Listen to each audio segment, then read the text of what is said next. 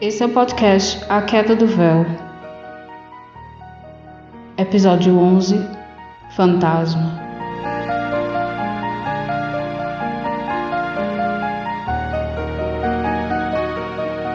Miranda procurou Aressa pela casa. Quando encontrou seu corpo na sala, seus gritos atraíram os outros criados. O desespero era imenso. Por que ela fizera aquilo? Jamais saberia. Observei de longe, pois se não pude convencê-la a ir embora, não poderia estar presente. A minha energia é extremamente forte e prejudicial às pessoas, já fragilizadas por dores e perdas. Miranda cuidou do funeral, dispensou os empregados e esteve presente como testemunha quando os bens de sua patroa passaram ao seu sogro, que era o parente mais próximo e vivo depois da morte de todos.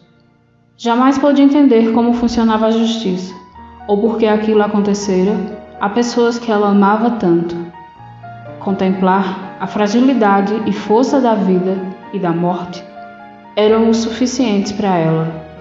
Miranda internou-se em um convento e lá permaneceu até o fim dos seus dias, sem jamais se esquecer de sua Aressa, Stefan e tudo o que lhe aconteceu. Princípio, Aressa ficou no jardim. Vagava entre as árvores e flores. Quando sepultaram seu corpo, ouviu a terra cair e os vermes o percorrendo, meses e meses, atormentada pela passagem dos estados da matéria e pelas lembranças. A casa a chamava, mas tinha medo de entrar. Tinha medo do que veria: ecos, véus, tempo. Tudo passava e estava impresso em si. Ao completar um ano do seu desencarne, quis entrar na casa, ver, voltar atrás, mas era impossível. O que estava lá eram apenas móveis empoeirados, um chão sujo de sangue seco e rosas espinhosas murchas. Pessoas que passavam pela rua viam às vezes um vulto de mulher, véu, cabelos negros, vestido longo. O novo dono da casa já tentara vendê-la algumas vezes, mas a presença de Aressa, seus lamentos, sua ira, tudo estava lá. Nada mudara ela não mudara. A casa permanecia então intocada, submissa apenas ao tempo. Não é possível! Mais uma desistência! O que eu vou fazer? Eu preciso me livrar desse estovo, Hugo. Meu filho morreu aqui. Tudo que eu consegui depois disso é insuficiente. Os outros, os outros são insípidos para mim. Stefan me levou ao túmulo junto com ele. Não era para ser desse jeito. Ao ouvir isso, as janelas e portas se abriram com violência. Um vento gelado dançou, levantando sujeira e pó. Senhor, Senhor! Ah! O grito de Hugo afrouxou seus intestinos.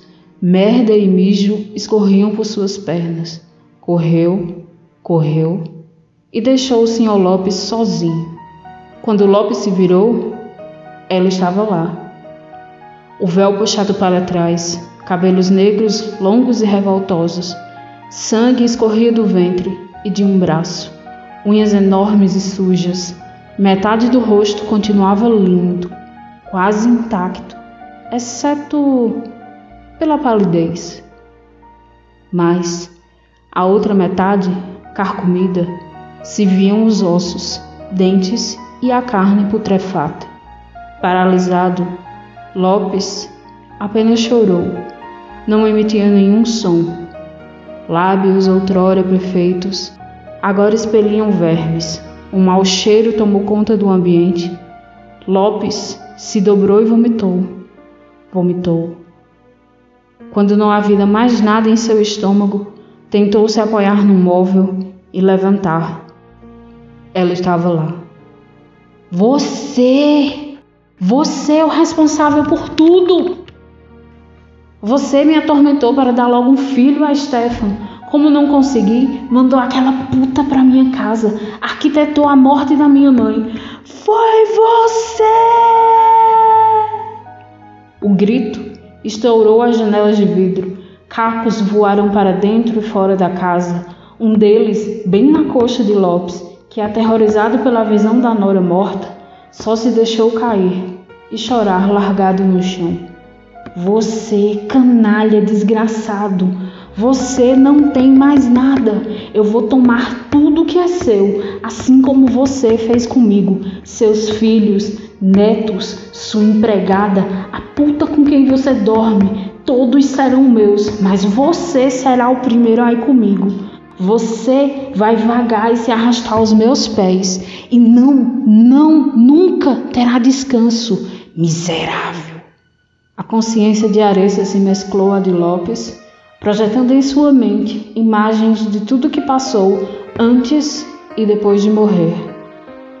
A mão dele se mexeu, puxou o caco de vidro alojado na coxa e cortou a própria garganta. Antes da visão se apagar, viu Areça acima do seu rosto. Ela sorria. Embriagada pela visão do sogro morto, ele, que fora um dos responsáveis por sua degradação, trouxe a Areça algo que há muito ela não sentia: prazer, alívio, a vingança pura e sangrenta que desejara, e a fez retornar do limbo para esse mundo. Sabia que jamais teria o que perdeu de volta, mas aquela sensação era um deleite. Jamais experimentou algo assim. E agora, tudo o que queria era matar. Uma sucessão de desgraças aconteceu à família de Lopes. Quando encontraram o seu corpo, os filhos mal terminaram de sepultar. Dividiram os seus ganhos, os bens e se afastaram. Morreram pouco depois em circunstâncias completamente misteriosas. Um, enquanto dormia, foi atingido por um quadro bem no meio da cabeça. O outro, o mais jovem, esse foi engraçado. Levantou-se e decidiu comprar algo. Ninguém sabe o que foi. Tinha muito dinheiro em suas mãos quando o encontraram. Mas, ao passar pela igreja, um anjo, daqueles de pedra, daqueles que vocês gostam, roliços e aquelas asinhas curtas. Uma piada. Um daqueles caiu bem na cabeça dele. Me desculpem, eu acho isso engraçado sim.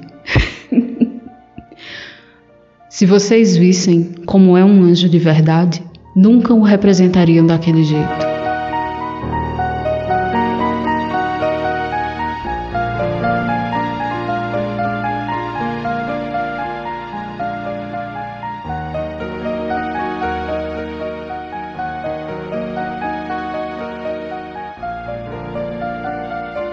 Esse é o podcast A Queda do Véu. Se você quiser mais informações, ou talvez só bater um papo com Cliff, pode encontrá-lo no Twitter, arroba A Queda do Véu. Nos vemos em breve.